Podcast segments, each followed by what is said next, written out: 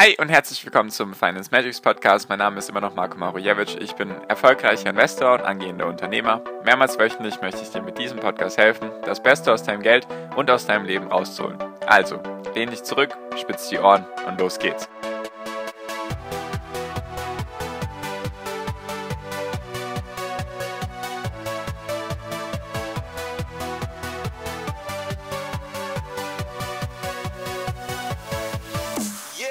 Corona, also Covid-19, ist zum ersten Mal seit über einem Jahr nicht mehr der größte Risikofaktor, wenn du Fondsmanager befragst. Und was ist jetzt der größte Risikofaktor? Darüber würde ich gerne mit dir reden. Hi und herzlich willkommen zum Finance Magics Podcast. Wir sind heute bei Folge 299 und ich würde gerne heute mit dir darüber reden, warum Corona zum ersten Mal seit einem Jahr nicht mehr der größte Risikofaktor ist und was jetzt eben der neueste größte Risikofaktor ist und warum mich das tatsächlich freut, dass es jetzt einen anderen Risikofaktor gibt und genau, wir kehren sozusagen wieder zur Normalität zurück, zur Börsennormalität nenne ich es jetzt einfach mal. Genau, darüber würde ich gerne heute mit dir reden. Also, es gab eine Umfrage, oder beziehungsweise es gibt, ich glaube, einmal im Monat gibt es eine Umfrage von der Bank of America, also eine gestandene große US-Bank, die man wahrscheinlich auch kennt. Und die fragt immer die Fondsmanager nach den größten Risikofaktoren für die nächsten, ich glaube, zwölf Monate werden da immer gefragt. Also was siehst du in den nächsten zwölf Monaten als größten Risikofaktor? Und seit über einem Jahr, oh Wunder, war es immer Corona. Also Covid-19, ja, dass das der größte Risikofaktor ist, weil wenn es wieder zu Beschränkungen kommt, dann wirkt das natürlich die Wirtschaft ab und so weiter und so fort. Und zum ersten Mal seit über einem Jahr ist das eben nicht mehr der Fall was mich eben freut, weil das größte Problem oder den größten Risikofaktor, den die Fondsmanager sehen, ist eben die Anziehung der Notenbankenpolitik. Also, dass sie sozusagen wieder weniger Anleihen kaufen. Dazu komme ich gleich, nur wie, wie kommt es dazu? Also, wenn man sich vielleicht manche Daten anschaut, wundert man sich über diese Antworten, weil wenn man sich jetzt Kontinentaleuropa anschaut, da sieht es aktuell von den Fallzahlen noch nicht so viel besser aus, zumindest jetzt im Verhältnis zu den vier Wochen davor.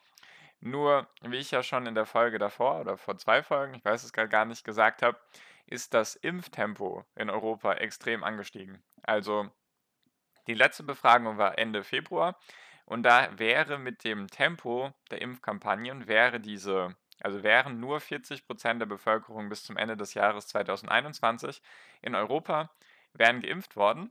Jetzt mit dem aktuellen Tempo, was wir eben haben, ist, die, ist der Wert sogar bei 70 Prozent bis zum Ende des Jahres. Also dass 70 Prozent aller Bürger in Europa, ich glaube, doppelt geimpft werden. Also nicht nur einfach, sondern doppelt. Wie ich ja auch gesagt habe, das Tempo hat sich deutlich, also das Tempo ist deutlich angestiegen. Ich hatte ja gesagt, oder in meiner Berechnung bin ich ja davon ausgegangen, dass alle zehn Tage, jetzt in Deutschland meine ich, dass alle zehn Tage 5 Millionen Leute geimpft werden, also dass 5 Millionen Impfdosen verteilt werden. Das war ja mein Stand bis 20 Millionen Impfdosen. Also falls du dir die Folge noch nicht angehört hast, tu das auf jeden Fall, weil sonst verstehst du vielleicht nicht die ganzen Zusammenhänge. Und jetzt war es sogar so, von 20 bis zu 25 Millionen Impfdosen in Deutschland hat es nur neun Tage gebraucht. Also sogar noch ein bisschen schneller, als ich antizipiert habe. Deswegen, dieses Tempo zieht deutlich an. Ich bin mir auch ziemlich sicher, dass wir maximal noch drei bis vier Wochen wirklich brauchen werden, bis wir starke Ergebnisse sehen werden, also dass die Fallzahlen runtergehen werden. Ich denke auch, dass es viele Lockerungen geben wird. Mitte Mai, Ende Mai, das ist zumindest so meine Erwartungshaltung daran. Würde mich natürlich wundern, wenn es anders ist, nur schauen wir einfach mal. Genau.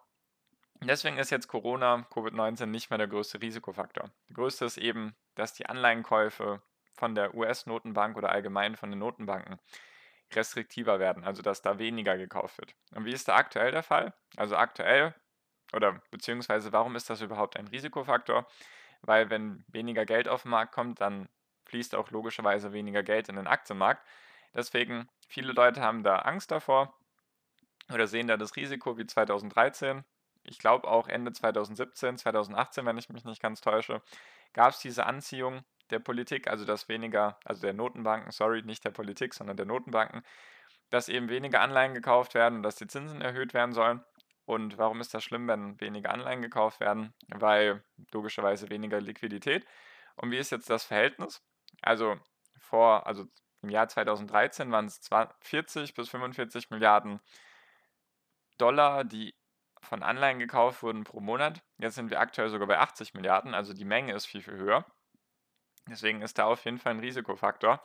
Nur das andere, oder es gibt zwei Punkte, die dagegen sprechen, dass das wirklich ein, großen, ein großer Risikofaktor ist. Erstens, die Notenbanken haben gelernt, das besser zu kommunizieren mit den Kapitalmärkten. Das war damals noch nicht so. Ist auch relativ neu für mich, soweit ich das verstanden habe mit diesen Notenbanken, dass die so eine wichtige Rolle spielen. Deswegen 2013 wussten die eben noch nicht, wie die mit den Märkten umgehen sollen, die Notenbanken. Und jetzt sind sie darin viel, viel besser geworden. Und der andere Punkt, der dagegen spricht, ist, dass das Volumen, was die US-Notenbank, also die Fed zum Beispiel, aufkauft, war damals noch 2013 betrug das fast 40 bis 45 Prozent vom kompletten Volumen, also an Anleihen, an US-Staatsanleihen und allgemein an Anleihen. Dieses Volumen ist jetzt gesunken, also laut, laut Berechnung, laut Schätzung beträgt das Volumen, was sozusagen die Anleihenkäufe von der Fed, also von der US-Notenbanken, von der US-Notenbank, was das ausmacht, beträgt nur noch 23 Prozent. Und deswegen, wenn dementsprechend die US-Notenbank da weniger kaufen sollte von den Anleihen, ist trotzdem genug, sind trotzdem genug andere Käufer, sage ich mal, am Markt, die das decken könnten, beziehungsweise die dann vielleicht sogar für die Fed einspringen könnten, also dass sie sozusagen deren Platz übernehmen. Und der andere Punkt ist auch, warum das wahrscheinlich schon vorweggenommen wurde, warum wir eben bei diesen Wachstumswerten eine starke Korrektur hatten, einfach weil die Zinsen schon stark angestiegen sind für diese zehnjährigen Staatsanleihen. Die waren ja im Tiefpunkt irgendwo sogar bei 0,7, 0,8, 0,9 Prozent. Jetzt liegen wir aktuell bei 0, äh, nicht bei 0, sondern bei 1,6 oder 1,7 Prozent. Hatte ich auch schon eine Folge dazu gemacht. Also da wurde auch schon viel vorweggenommen.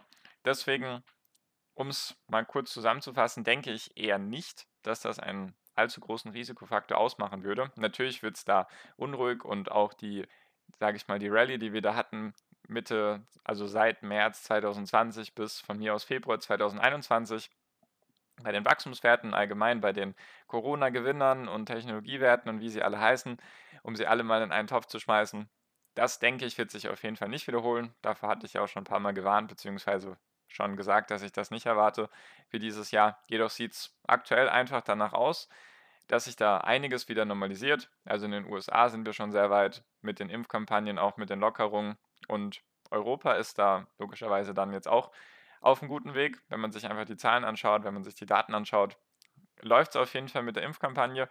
Die Fallzahlen müssen sich noch verbessern oder verringern. Das ist aktuell noch nicht der Fall. Jedoch erwarte ich da eben in zwei, drei Wochen oder maximal vier Wochen spätestens, dass da auf jeden Fall einiges wieder besser wird und dass da Lockerungen kommen.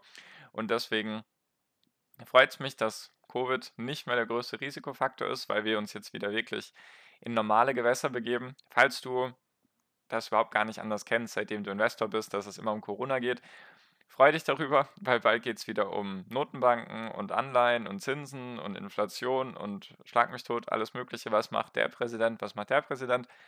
Hat natürlich alles Vor- und Nachteile, nur ich sag mal so, damit kann man umgehen. Da weiß man, was auf einen zukommt. Das gab es schon öfters oder sehr oft.